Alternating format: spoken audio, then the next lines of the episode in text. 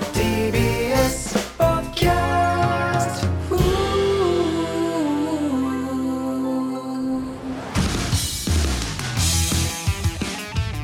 どうもからたちの大山和也と前回推しの選抜落ちにショックを受けたもののその気持ちを押し殺し最果ての先生の収録に挑んだ前田シンクロニシティ西野屋の怒りで気持ちを紛らわすもののエンディングで推しへの気持ちが溢れ出し最果ての先生第44回始まりますちょっとちょっと待ってくれ ゆいちゃんなんだが悔しそかっのあたららすじみてえなの何なんだよお前そのゆいちゃんなんがか悔しかったら僕も悔しいしいやそのだからゆ前いちゃんが回言ってなかったかお前なんかなんか前回の振り返りトークしてるもしかしてなんかよくアニメとかドラマであるいじゃやんあるけどあの原作に追いついちゃった時の引き伸ばしのやつだろなんか「ドラゴンボール」でよく あやあったやつだよそれお前いやー、ちょっとね、前回はちょっと落ち込んでたんだけどさ、はいまあ、その後ね、あの、ゆいちゃんがあのブログでお気持ちを表明しまして、はいあの、ゆいちゃんのね、ニックネームがありまして、あの、チュケモンって言うんだけど、1月24日のね、ブログはね、俺の中で1.24チュケモン宣言って言われて て、ものすごく前向きなブログでね、あそうあの、選抜発表があった日はね、テレビの前であるものは泣き崩れ、あるものはひざまずき、あるものは唇を震わせ、まるで戦争が終わった日みたいな感じになってたね。いやいやいやそんなことそれお前だけだろうが別に周りはそうなってないと思うよだから今俺たちにとっては戦後の状態よ。いやでもね、まあ今はね、まあまあ俺たちオタクも前向きでさ、今が戦後ってことはさ、これからゆいちゃんにとってのさ、高度経済成長期が始まりますから、あーこれからも登っていくと伸びるよ、ゆいちゃんは。 いやお前誰目線なんだよそのそしてその後にゆいちゃん、バブル来ますから、あーまあまあまあそのそのまま高度成長期になればね、バブルが弾けないことを祈りますけど、でも未来は明るいわけですよ。まあねでね、ゆいちゃんにとっての高度経済成長期を迎えるために、俺たちオタクができることはお金を使うことしかないのよ。まあまあまあそうだね、お金を使えば使うほどやっぱ人気としてね、まあ、バロメーターみたいなも感うじに、ね、ゆいちゃんのさ、ダンスとかパフォーマンスはもう桜坂の中でもトップクラスだからさ、もうそこは大丈夫なのよ。あそうなんだつまりあとはミーグリが売れたり、グッズの売り上げが上がることで運営からの評価を上げるしかないんだよ。あーなるほどもうな、内側からじゃないけどね、だから俺たちオタクはお金を使うしかないと。でももう俺にはお金がないと。 そうだねもうもうお前が今までね使ってるのもそうだけども、これ以上増やすことはできないじゃない正直消費者金融も考えてます。いやいやいや、やめてくださいよ。その芸人として金借りるやつはいるけど、オタクとして金借りないでください、それは。プロデューサーの吉田さんを監禁してギャラ上げろって恫喝することも考え ました。どうすればいいのまあまあまあか。まあ、ギャラは上げてほしいけどね、俺もそこれはの1週間真剣に考えました。うん。そして一つの結論に至りました。はい。 大山先生、今月はエロゲを買うのを諦めて、その浮いたお金を僕に恵んでくれま せんかなんでだよ、お前。 この通りです。よろしくお願いします。おいラジオで土下座すんじゃねえよ、お前見えなくなってんじゃねえか、おめえよ、俺から何土下座してんだ、お前、ラジオで。誰にも見えねえよ。いや、椅子がじゃないんだよ。椅子が転転がってったじゃないんだよ、お前。お願いします。お願いしますじゃないよ俺俺のエロゲ代使ってどうすんだよお前そんなもんよ靴でも、でもいくらでも舐めます。よろしくお願いしやます。だよお前なんでね俺が舐められなきゃいけねえんだ俺がよ池原さんもお願いします。よろしくお願いしますいやいやいや池谷さんにまで土下座すんじゃねえよお前よやめろよお前靴でも尻尾でも舐めますお前お前なんなんそれ靴でも尻尾でも舐めますっていうのは何なんだよ金貸してくださいいや金貸してくださいじゃないゆいちゃんのお前身ぐり代にお金が必要なんですいや必要だとしたらお前お笑いで稼げばいいでしょうよ仕事たくさんして山添そしたさらん昨年は大変お世話になりま したいやいや散々大変言なってた無よ礼を犯したにもかかわらず食事に誘ってくださりありがとうございましたいや急にだね山添さんのテレビでの活躍を見るために嬉しくて涙が溢 れます山添さんのラジオを聞くためにラジコのエリアフリーにも入りました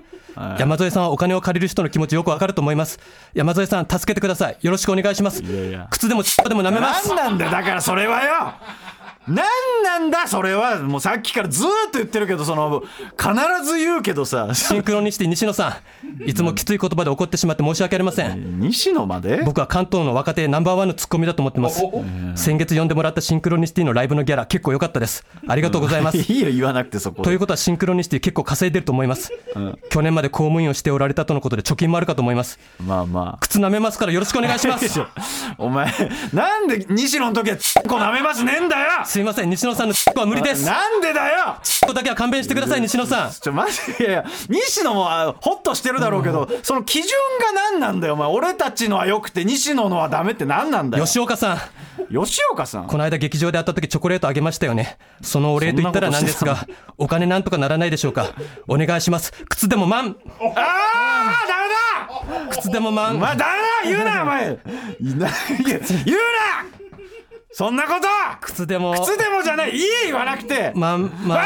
ーだわー だ言うなっつってんだお前よマンチェスターユナあイテーだッドーだ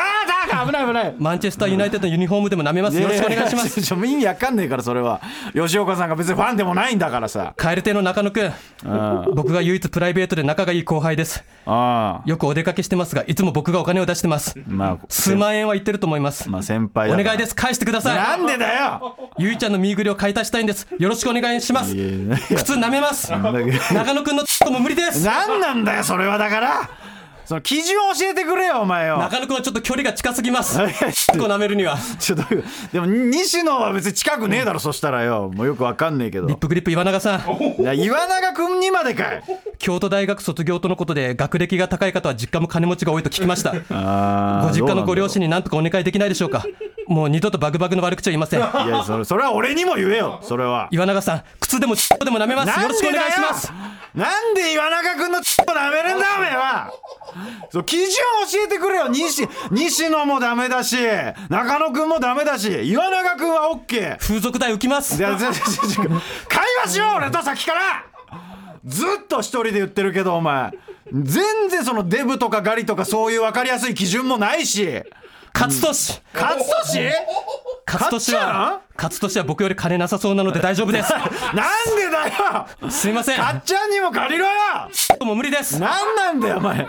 勝利が一番ひでえ扱いじゃねえか借金もあると聞いたので無理しないでくださいいやなんかそこだけちょっと優しいなそれは最果てのリスナーの方もお願いします最果てリスナーの9割は非正規雇用だと聞いてますいやいやそうそれわかんないけどさ将来に対する不安も大きいと思いますやーだから僕にお金をくれなくても大丈夫ですただ1枚でも2枚でもいいから CD を買ってゆいちゃんの身ぐり行ってみてくださいよろしくお願いします、まあまあそのくらいのお願いだったらねもうみんなもやってくれるかもしれませんけどね論理赤ちゃんいやなんでだよ靴でもまんあ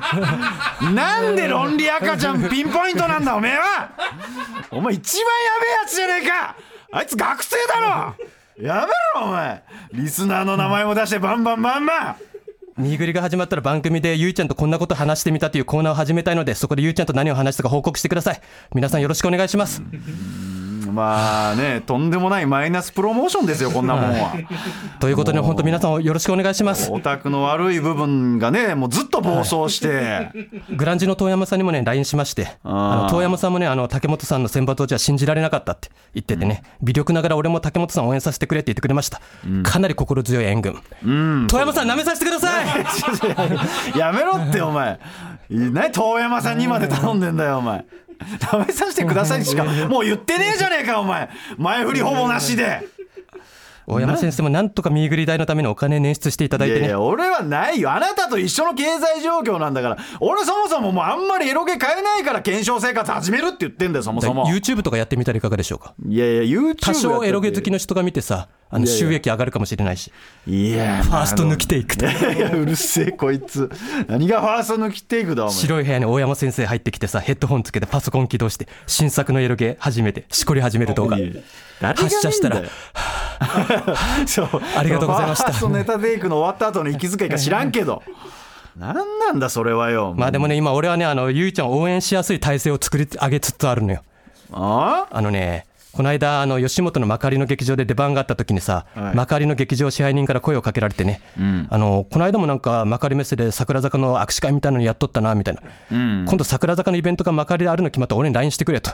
その日イベントの前後にまかりの出番入れるからと、なんでだよそれはよそしたら出番の合間イベント行けるやろみいたやいいなやいやあの逆なんですよその仕事の入り方というか、これで仕事とオタ活の両立ができそうだぜいやいやダメもうまかですりの支配には味方につけましたんでお前も桜坂のイベントがある日はさちゃんとチェックしといてなんでその前後まかりの出番入るからいやなんだ嫌なんだよなんかその仕事の入り方よなんかよとさいや先に決まってんだらいいけどね出番前にさそのライブのああまかりのスタバで俺らネタ合わせしたじゃんはいあの出番の後エゴさしたらさ、あのある方がつぶやいてて、スタバで仕事してた隣の男性客がエロゲの話してて見たら空たちの2人だったってつぶやいてたさまさか劇場のお客さんだってあの人いやまさかまさか、囲碁将さんのファンだったよいいよそれ言わなくてさお前がずっとエロゲエロゲ言うからさまかりのスタバでほっときやそれはよだからお前ネタ作りでやってたんだ別に俺はお前に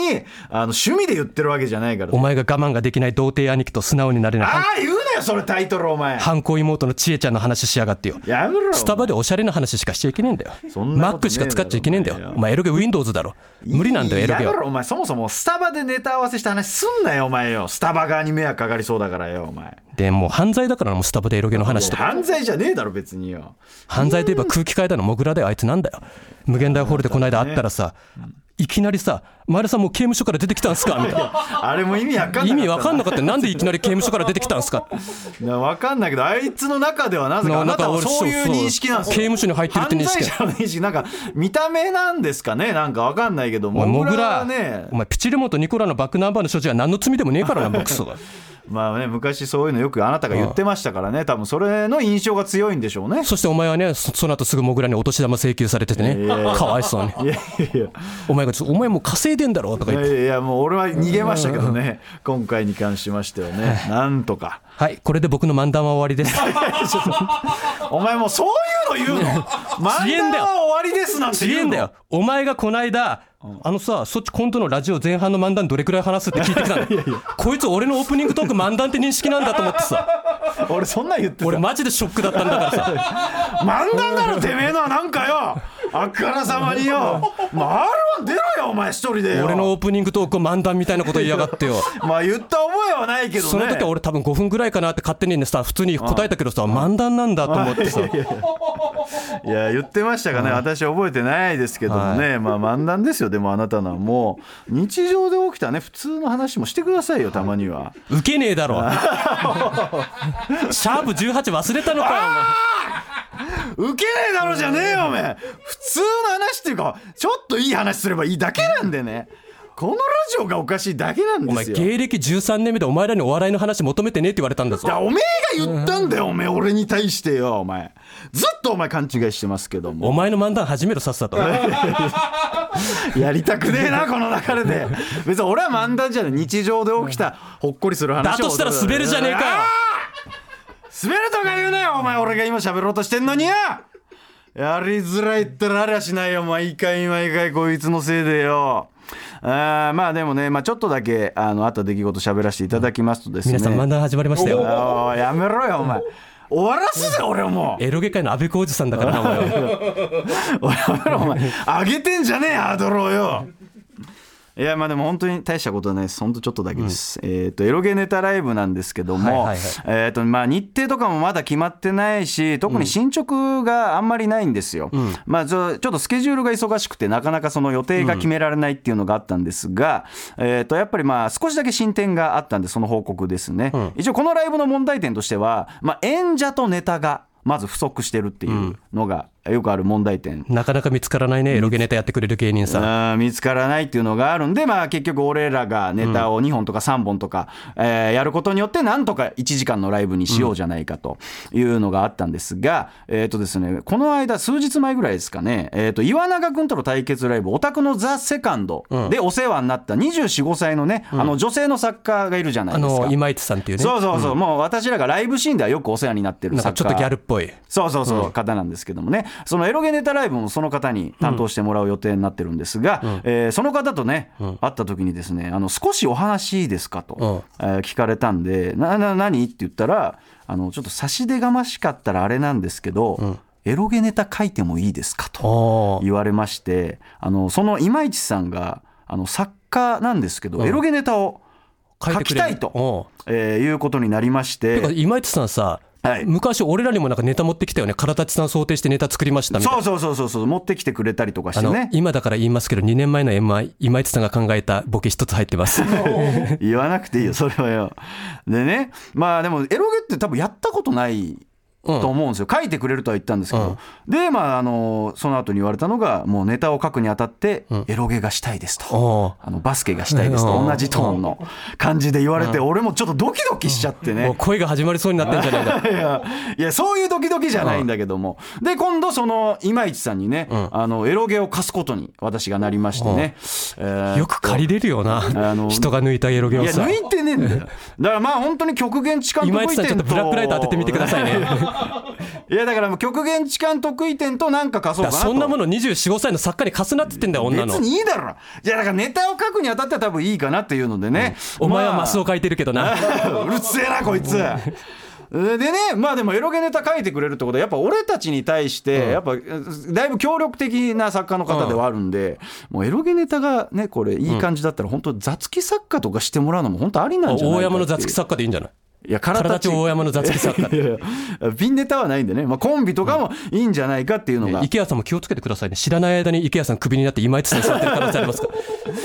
まあまあ協力的ではありますからねもう大山と今井さんが恋愛関係になったらさそうなる可能性もあるわ けちょっと待ってくれよお前ジョン・レノンと小野陽子みたいにさいやいややめろお前仕事とプライベートは分けるタだイっプてビなんでートルズってさジョン・レノンがスタジオに小野陽子連れてき始めてからギクシャクし始めたの いやそうそうなん知らねえけど空たちもビートルズみたいになるかいもやしいれやないやめてくれよお前お私はそんなことしませんのでね、うんあおくあくまでも協力していただいてる作家さんという認識大山と今井さんがさ全裸であのベッドイ ンしてさいやいやいややめろバカ想像してごらあんーやめろお前変なことばっか言うなずっと二人で想像してごらんとか言う ああやめろ言うなそんなことお前顔合わすんだぞ今後ライブであくまでももう先輩後輩の関係性なん でやめてくださいね結構ライブもご一緒してるんで,、えーであともう一件ですね、あのー私がエロゲ投資家として先週お話しさせてもらったんですが、えー DM で問い合わせがもう2件来ました、ということでねその、えーテクニックを教えてくれみたいなこといや、あの、もう値上がりしそうなエロゲを教えてくれあと、あもう言われましてね、あの、もう競馬の予想新聞みたいな感じで、あの、まあ、今後値上がりしそうな作品を3本ぐらい私がラインナップでやって、あの、丸三角×で予想してお伝えしましたっていう。お前なんかいつかセミナーとか開きそうだないや、でもあるよね。なんかあなたがだってさ、なんだっけ、あの、リアルミーグリ、前田壮太のリアルミーグリを開催するっていう、まあまあまあ、どうせやらないと思うけど、まあ一応そういうのやりましょうみたいな話になったじゃないですか。まあそれやるタイミングで、まあ、あの、値上がり予想セミナーとかやってもいいのかもしれませんけどね。まあ多分それガッツチャンネルとかで詩人逮捕されるんじゃないいやいや、されないとは思いますけどね。いやー、っていう報告でした。え漫談終わりました、ー、まだ、やりづれえな、こう、今日あーやりづれえ漫談じゃねえよ、お前。おしゃべりの時間だからよ、これはよ。それでは参り ましょうおー N93 俺が言うやつだな体立ちの最果ての先生私が思う最果ての先生の魅力はとにかくトークが面白い小細工なしで大山さんと前田さんの会話がシンプルに面白いのが芸人さんのラジオとして最強だと思いますこれからも応援しています以上ラジオネーム不健康運動でしたファンが推しの魅力を布教して5000年後まで語り継ぐためのウェブサービスファシー詳しくは「ファシー推し活」で検索ははいということ でしあのね前流回れま初しめたけどて不健康運動の声が流れて、はいあのちょっと不健康運動のファンができてきてます。はうんまあね声ファンが声ファンがね、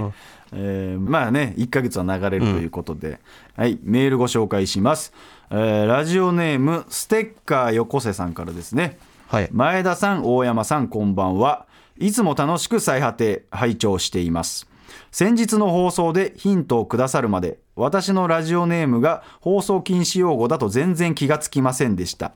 てっきりがっつり下ネタラジオネームのことなのかなと思ってました もっとひどいこと言ってたぞ、お前。ご指摘ありがとうございました。これからはこのラジオネームでメールを送らせていただきます。えーシンクロニシティコラボライブ楽しみにしています。コラボライブじゃねねえ、タイマンライブだよ、あいつとはよ。いやでもよ西野と手を取り合うつもりはねえよ。いやいやいいんだよそれは。い吉岡さんとは手を取り合っていくけどね。やいや何なんだそれ。ツーマンライブで西野殺したらさ、俺吉岡さんを体立ちに加入させようかと思ってる。トリオでやるの？陰キャのブルゾンチエミ、ウィズビーみたいなさ。 ネタやろうぜ。吉岡さんメインでね。闇落ちした生き物係みたいな潜在写真撮ってさ。いや嫌な潜在写真だなそれはよ。お前あのよ吉岡さんと2、3日前に会ったのよ。ありました劇ね場で、はい。その時にさ吉岡さんが「私シンクロニシティとカラタチさんでバラバラ大作戦番組やるのが夢なんです」って言ってああそう。 たとんでもない夢持ってたよいやまあそれカナフィがね、来ればいいですけどシも。ンクロニシティがね今年決勝行ってね呼んでくれるといいんだけどね そうですね。えーでえーようやくだから気づいたということですね、この方がね。そう、この方が、あのーまあ、放送禁止用語を言ってて、えーだからその、採用されてなかったっていうんで、はいまあ、今回初めて採用されたんで、今後もし、えーこいつが採用されなかった場合は、あのあんまり単純に面白くなかったっていうもうようやくスタートラインに立ってね、散々送ってきてたらしいんだけども、もうそれはもうラジオネームだけの問題じゃなくなるってそりいゃそうだうよ。普通の太郎って名前のやつがどんどん落とされてんだから さあいつ全然採用されねえんだからあいつはちょっとポテンシャルの問題もあります太ね郎なんて一番メジャーな名前だぞそれで落とされてんだ からいや、それは関係ない、名前はね、えーというのがありまして、まあ、良かったですということですね。はいえーもう一通ご紹介します。ラジオネーム、ホイヤーホイヤーさんからですね。えー、からたちさん、いつもラジオ楽しく拝聴させていただいてます。前田さんの、もうこいつ落ちたんじゃねえか、発言がありましたが、まだ受験には落ちていないです。おう先日の共通テストも自分的にはまあまあいい点数を取ることができました2月の頭には私立入試そして末には国立入試を控えています昨年の12月ぐらいから受験のプレッシャーから少しでも解放されたい理由でラジオの投稿を始めましたしかしそしたら勉強を全然やらないようになって学校でネタメールを考えるようになってもしかしたら浪人するかもしれない状況になだっからてしま受いま験し生たは聞いちゃダメなんだ よやいや下痢になるやつもいるし さいいだよそれはえーさすがにラジオ投稿が原因で大学に落ちるのは嫌なのでこのメールでラストにしようと思いますけど唐立さんが今の僕の支えになっていますこれからも愛知から応援します受かったら東京にライブ見に行きたいですということですねなるほどねえー受験にはまだ落ちてないけど体たちとはもう恋に落ちたみたいですね 何を言ってるんですか、あなたは。いやーでもね、なんか、散々今までね、変なメールばっか来ましたけど、ようやく初めて人の役に立ってるような感じのうだね内容がね、ようもう俺らのラジオがなんか息抜きになってるみたいなね、ようやくまとも な、えーお返事いただいた感じはしますけしどかももね。国立大学受けるらしいぞ頭いいんじゃないうん、可能性あるねもう。この番組のリスナーエフランと非正規雇用しかいないからさ、馴染めるかな国立大学の学生がさ、まあね、ぼっちとかに、ね、ならないようにね、そう大学受かった後ももう一つ試験がありますからね、そういう意味ではね、でもやっぱ友達国立受けるような頭がいい人はちゃんと考えられるんだねやっぱ聞かない方がいいっていうか さちょ一回離れた方がいいなってのは分かるんだあーな るほどね。あーでね、このこのホイヤーホイヤーなんだけど、うんあの先週かな、なんか19通ぐらい送ってきてるみたいな話をしたんですけども、あの実際はそれは2軍、3軍が19通で、うんあのもう一つのおたかつボーダーラインにも送ってきてるから、あの計30通ぐらい送いっやてきてる多分こいつ落ちてるって 強がって落ちてないって言ってるんだけど多分落ちてるっこいてつね尋常じゃなく送ってきてるらしいからまあなんでね、まあ、受かったら、まあ、ライブ見に来ていただけたらとはい思いますね、最果てのおたニュースはい、えーこのコーナーはですねダブルオタクである我々大山と前田が最近気になったオタクトピックをニュースとして紹介し考察していきます、えーそれではまず最初のニュース相方お願いしますはい桜坂46日向坂46をマネージメントするシードフラワー合同会社スタッフを募集はということですね俺は今こそゆいちゃんを一番近くで支えるべきだと思うんだよ頼む解散してく ださいああこら何が解散じゃこら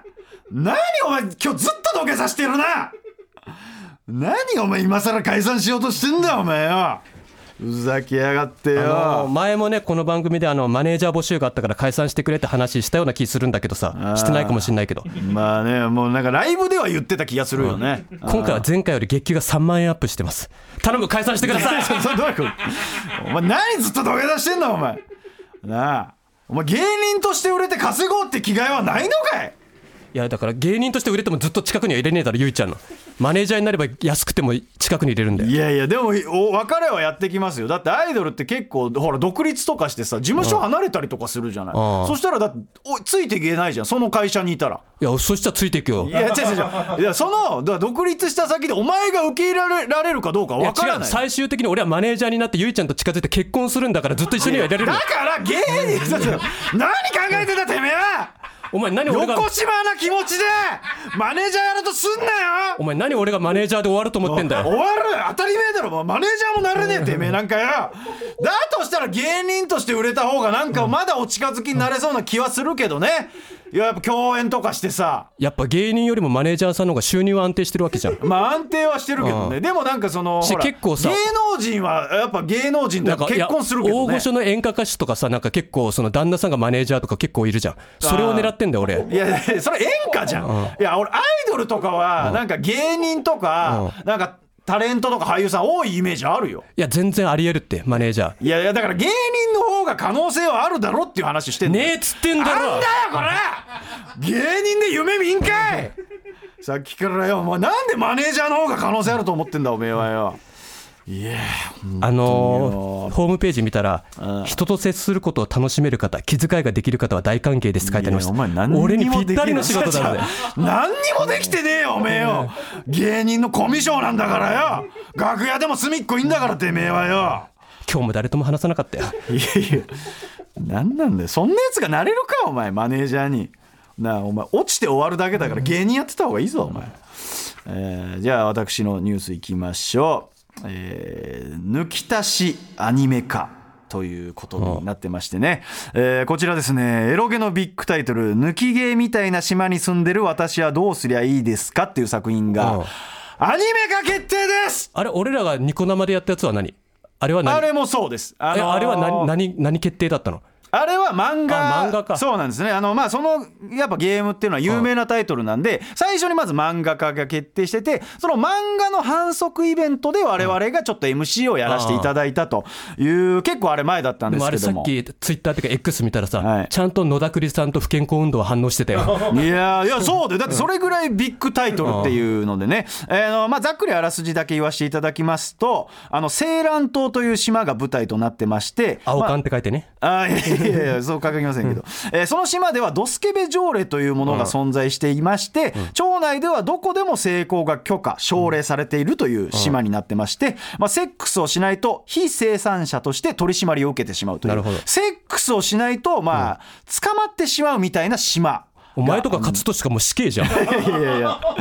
いやいやいや俺らは全然できるからねで基本的にその島に住んでる人たちはそれが当たり前だからもう普通に島内でセックスをしてるんですが主人公はその価値観に疑問を持っていてまあ言ったら童貞なんですよ主人公はだからそのどこでもセックスするのおかしくないっていう価値観を持っていてえーその仲間たちを集めてそのドスケベ条例に反旗を翻すっていう作品なんですよでこの作品はですねあのバカっぽく思われがちなんですけどもあの性的マイノリティへの圧力といった社会問題にも関わるこうテーマも内包している深い作品お前と。ドスケベ条例バカっぽいだろやバカっぽいのよだからバカっぽいけども性的マイノリティへの圧力といったこう社会問題に関わるテーマも内包している深い作品だということでこの作品のアニメ化が決まった時にですねどこで放送すんのいやーそれはまだ発表されてないんでちょっとわかんないんですけど、えー、とその島のにはですねあのマスコットキャラクターっていうのがいまして有名なハメドリくんっていうのがいるんですよ、えーそのハメドリくんっていうのがトレンド入りしましてでその他にもその作品内で行われてたあのドスケベ温度っていうのがあるんですよあのこ出して、はめて、よよいの よい、あ、ずっこばっこ、ずっこばっこ、ずっこんばっこんっていう、あの、ドスケベ温度があるんですが、それもトレンド入りということで、もうとんでもなくみんながお祭りですよ。それエロゲネタライブでやってくれよドス ケベ温度みんなで最後やろうぜエンディングでいやー、だからそれは配信なかったらやれるよね。それか許可取ってとかできたらいいけどね、みんなで踊りたいよね。みんなでハメ撮り温度やりてえなあーいいやんくれるねあなたねこれどうですかあのねクルッポーさんクルッポ許ー可あのブランドあね許可いただけたら私たちやらせていただきますよエロゲネタライブでというのがあってねで我々も昔イベントでね MC なんかやらせてもらってそれこそねあの漫画の反則イベントでえーあったんですけどまあそれの思い出じゃないですけど我々カラたちと野田クリスタルさんとグラビアアイドルの方とそのイベントをやったんですよえーとね森崎智美さんって方だったかなああそうそう俺そう最近ネットニュースで見たんだけどプロ野球選手と結婚し たってあそうなんだ、うんあーじゃあおめでたいねそれはね、やっぱエロゲーマーとは結婚しなか ったよいやいやそれはいいだろうよでその時もね結構ね、やっぱそういうさ作品だからさ、コーナーも攻めてましたあなた覚えてますかあのうん目隠しジェスチャー四十八手っていうねそうそう俺とお前がコーナ四ー十八手のポーズしてねそうそうやったんだそようねそうあの四十八手のポーズをして、えー、と目隠ししてる野田栗さんとそのグラビアアイドルの方が、俺たちが何の四十八手をしてるか、うんそうそう手で触って当てるっていういかれた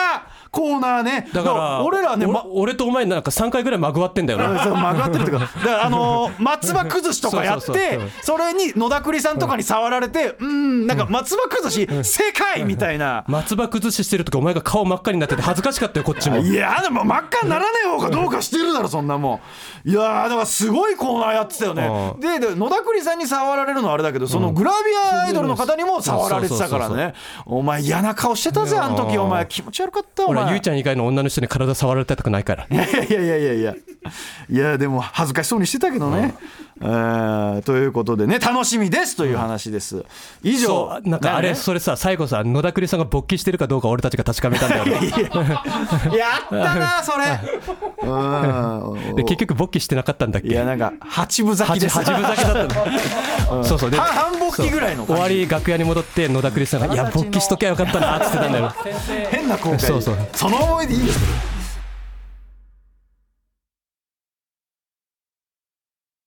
はい続いてのコーナー参りましょうおたかつボーダーラインもう久しぶりに来ましたねやっと2軍3軍じゃなくなったよ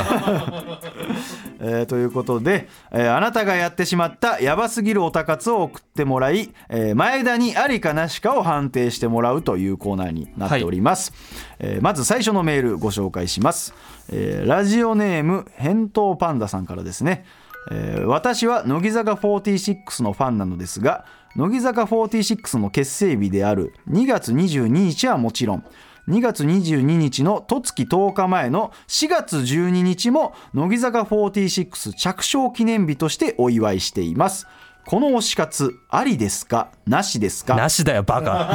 カお前二度と乃木坂と着床って言葉一緒に使うんじゃねえクソが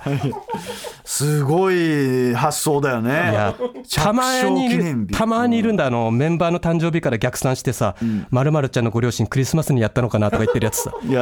ーいや最低なやついるんだまあオタクよくないね、うんそういうのありますねはいじゃあ続いてラジオネームアイアラオさんからですね、えー僕はアイドルオタクで募集ページに「若手女優出演」と書いてあるボランティアエキストラに片っ端から参加していますかっこ捕まるべき人間なのに役柄が警察官になりましたこんなオタ活ありですかなしですかあーでもこれはありかないやありですかこういうミーハーなやつがいないと成り立たないだドラマとかまあね、だから無料でね、こう、募集してるわけですからあね。の俺の知り合いのあの平手友梨奈ちゃんの大ファンの人も、六本木クラスのエキストラなんか参加してたしああ、まあでもそうよね。だからなんかそういうやましい目的がないと、やっぱ無料でやらないよね。だからエキストラって基本的にやましいやつらだからいや、そうね。だから、ろ、ろくなやつが集まらないよそうそうろくなやつはいないんだな。から言いたくねえけどな。芸能人みたいだけどミーハーなんだからそうね。しかもさ、なんかわかんないけどさ、エキストラなのに役柄が警察官ってことは、なんかちょっと役割そうじゃない。だからもうこのさ、無料のやつに演技やらせてるってことは、もうこのドラマ多分制作費ねえんだうんうんうんよ。でやばいよ、このドラマっていう話なのよ。んだって普通のエキストラじゃないじゃん。警察官やらしてるから、ね。確かにねああ、え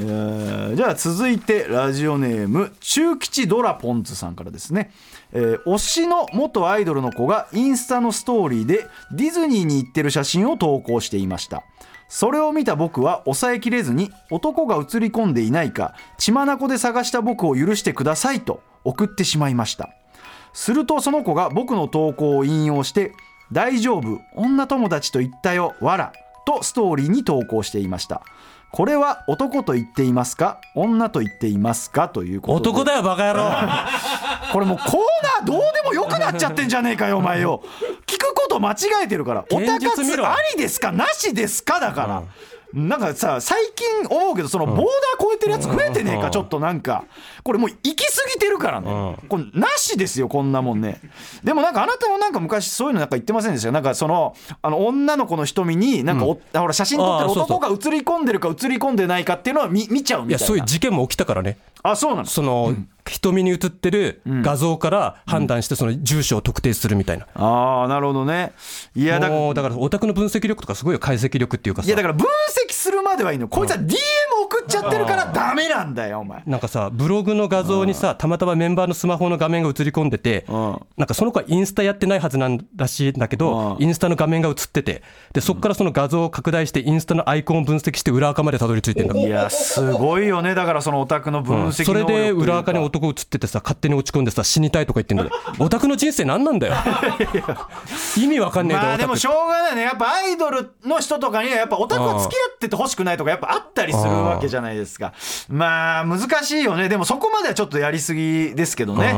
うんで今週はですねオタ活ボーダーラインをやったのですが、2軍3軍の投稿が相変わらず増え続けていてなんと今週は96通ということだでから前回の増えてるよなうんで皆さんオタ活ボーダーラインの方が採用されるには狙い目ですよということになってるんですが、はいまあそのねメール来てるんらしいんですけど、あの本当になんか見たことないようなやつが増えてるらしいですなんか、あの本当いどいろんなどの番組でも採用されないやつだがそうどの番組でも聞いたことないなんか俺らのラジオが試しの場みたいになってんのよなんか空たちのラジオで採用されて自信つけてからよそのラジオに旅立とうとしてるようなやつらが増えてるなめんなよこのラジオ誰でも行ける地元のね偏差値の低い高校みたいなさそういうラジオじゃねえんだこらなめんなこら県立全部落ちたらあそこ行こうみたいなさいやもうそういうラジオになってんだよ最近試しの場所だとよいやだからアドレスは最果てアットマーク TBS.CO.JP ですメールお待ちしてますはいということでエンディングです、はいということで今週もいかがでしたでしょうか、はいということなんですが、はいえっ、とですねまあちょっとこれもお知らせなんですけども、はいえっ、と最果ての先生のキングボンビーこと金髪落ち武者がいるんですけども、まあ俺はブロックしてるんでね、うんあの生態とか近況はちょっと全くわからないんですが、うんえっ、と少し前にですね、うんそのアンチの太郎から連絡が来て判明したんですが、うんえっ、と空たちの寄せであのシンクロニシティの吉岡さんがつかみであのあー金髪金髪落ち武者ですっていうつかみをやったの,、はいはいあの覚えてますかね覚えてますよえーそれをですね、うん配信で見てたらしいんですけども、うんどうやらその吉岡さんにいじられたことであの、メロメロになってしまったみたい で、えー太郎と会話すると毎回吉岡さん吉岡さんうるせえということで太郎から俺になぜかクレームが来てると。あいつがもう吉岡さんに対してビンビンになっ ちゃっビたらンビンもう全身性感帯の状態になってるということで初めて芸能人に自分の名前呼ばれたからそうそうそうそうでシンクロニシティのライブにも行こうとしてるんですが、チケットは今のところ全部全滅ということで行けてはないといいやうだこからとこので間吉岡さんと話した時に、はいなんかすごい嫌そうな顔してたさ吉岡さんが、なんかシンクロニシティの有料の配信にもコメントしてきたんですけど、 いや怖いなただ吉岡さんずっと俺と話してた時金髪豚野郎って言ってた 間違えてんじゃねえか間違え それは怖ささんですってあー確かにねだからキングボンビーが吉岡さんに移ったっていう話ですよ、そしてですね太郎は太郎でですね、そのあ俺にその垂れ込みをしてきたね、あのファシーの広告の不健康運動の声に今メロメロになってまして あいつら童貞だろあのここれからは空たちは二の次だ不健康運動さん応援しようということでアンチ2人がスケベモードに突入してんだよお前本当にこのラジオのリスナーろくなやついねえじゃねえかよそ様に迷惑かけるようなよ反省しろってめえら毎回毎回俺らに迷惑かけやがってよ多分さ太郎と不健康運動が結婚したらさ俺ら多分ビデオレター送らないといけないよな送らなきゃいけなくなるよ本当によいい迷惑ですよねでまた子供が が生まれてそいつが最果てのリスナーになるのかな、えー悪循環だよ悪循環瞬間ですよね。そしてですよ、あなた今日悲劇が起きま刺し激たがね。起きましたよ、えー今日僕らねここに来る前にあの無限大ホールでねライブに出てたんですあけーど午後のお笑いライブっていうネタライブですね。順調にね漫才をやりましてえー順調ではなかったよまあまあ途中まで順調にやりましてあ僕もねちょっとちらっとね順調だったから心に余裕が出てはいちらっとね客席の方見たら金髪落ち武者がいましたーえー見に全身俺の 顔がついたやばいんだよな。あそれの瞬間俺はネタを飛ばしましたやばいよ本当に。からたち前田の顔が T シャツに全部。あれもう30人40人映ってるなそうそれで見に来てんだよ頭おかしいわあいつなそれでお前がねそのなんかエンディングっていうかトークの時いじってないやだからもう今さ日し来てかるもやつトトークテーマが暴露しますっていうちょうどいいトークテーマだったからそんなやつが来てるって言ってかましてやったんだよ俺がよそしたらさ他の芸人さんがさちょっと面白がってさ、じゃあその金髪なんとかさあの舞台上に上がってきたらみたいなこといじったら、ふあいつ普通に上がりそうになってただ からノリが分かってないのそれはいじられてヘラヘラして終わればいいのにちょっとなんかもう行きますかみたいな感じ出すなよっていうねいや本当にね最近あいつがアクティブになりすぎてるやっぱりあったかくなってきてるからそう春先がねそうそうそうそうそう春になったらもっと活発に動き出すぞやめろよお前本当によで夏になったらまた落ち着くからでだんだん冬になってそっうておとなしくなそうっそうおとてくなしってくいなうっていねってまた3月4月になると活発になるからやめてほしいんですよね本当にねでも今日のさ無限大ホール結構最果てリスナーいたよあそうなんですかそう木パンさんとか、はいユンさんとかあの4月から警察官になってお前を逮捕するというタケピオとかねあんなやつ来てたのかよふざけやがってよお前タケピオで結構みんなね金髪を事務所を見見れたことに感動してたいやだってまあ俺がねほらうん言ったから多分もう金髪落ち武者っていうのはもう認識したからねでなんか木パンさんとかユンさんとか多分関わってないと思うんだけど、はいタケピオがねなんか話しかけ隣だったらしくて金髪を事務所い やまあ不幸ですねそれはで話しかけたらすごいいい人だったって書いててさあいつの面倒くせえところ何気にいい人な んだよ完全なさアンチっていうか悪役だったらいいんだけどあーさなるほどねいいやつなんだよただのななるほどだからやりづらいと頭がおかしいいいやつな んだよそれもそれで もうなんかもうやばいけどな頭のおかしいやつって抱えきれねえよこのラジオでよえー、というのがありましてね、はいであとまあねこれもちょっとねあの報告というか、はいまあ、えー言いますと、えー、24日にですねゲームネタライブにはい私ら出たんですよ、うんあの基本的には普通のゲームネタライブなんでまあ言ったらマリオとかモンスターハンターとかメタルギアとか、まあ、そこら辺のまあネタをやるっていうライブだったんですけど、まあ、当然俺らはそういうネタ持ってないじゃないですか、で主催者の方から、まあ、エロゲのネタでいいから出てもらえませんかということで、あの私らは出演したんですけどもねあのそこにはあのゲーム大好き芸人のあのリップグリップの岩永君がいてね、はいはいはいいましたね久々にあの、共演したんですよ、で当然あなたたちはね、あの裏ではあの会話もなくあの、はいピリピリ、はい ピリピリしてたんですよ、はいであの、まあ、だからライブ中になんかその話して俺喧嘩するのかと思ったら、まあ、ゲームネタライブだし、まあ、そういう感じのライブじゃないからもうライブ中は何事もなくあ終わのって向こうねも突っかかっても来なかったそうしそうそうそう、でまあ平和に終わったかっつって、まあ、そのまま今日も終わるのかなと思ったんですが、楽屋でですねそのライブはスタッフさんがその日のライブの楽屋の様子の写真を SNS に上げるっていうのをやってたんですよ、で多分スタッフさんがですね岩永君と相方の因縁を知ってたみたいで、あの貴重なんで2人の写真撮っていいですかと、うんあのあなたと岩永君の写真撮っていいですかって言ったらもう相方があの僕 NG なんでっつって、あのスマホの画角からすぐあ外れて岩永君も NG 出してんのは俺だからっつってあの表で揉めなかったのに裏で大揉めよ表でやってたら分かるけど裏で揉めるの一番わけ分からんから。まあね本当に仲良くしてくださいというか、まあ、いやー表上でね、パフォーマンスでも揉めるないけど最近裏だけでバチバチしてるっていう何なんすかこの状況っていういや俺も写真ぐらいはいいかなと思ったんだけどさ、はいやっぱ最果てリスナーの夢を壊したくないか らさあーなるほどね、うんうんそういや別に裏では ね仲良くしていただいていいんですけども、でそのライブでですね、まあ、終わる前にそのゲームの話だけをするっていうトークコーナーがあったんですよ、でこれが珍しかったんですけど15人いたんですけど、あのエロゲのトークをする人間がなぜか4人もいたんですよこれだけねエロゲネタライブやろうっつって探していないのにさあの時めちゃくちゃいたよねそうそううそうそうでエロゲのネタトークするやつ多いなってなって、その流れでなんかエロゲネタ寄せできそうだなって話になって、大山がその慌ててなそうそうだから今別のエロゲネタライブが今立ち上がりかけちゃってるんでマジでやばいってなってて早々にあのもう開催しないといけないって俺がめちゃくちゃドキドキしてたの,、あのそしたらですねあの俺よりもドキドキしてる人がいまして、あのそのライブのレポが多分 SNS で多分上がったらしいんですよ、でその流れてたっぽいんですけど、どうやらそれを勘違いしてあの自分の知らないところでエロゲネタライブが開催されたと思って松崎勝利が一番焦ってるっていう勝利焦ってたんだそうで普通のゲームネタライブかセーフってつぶやいてまして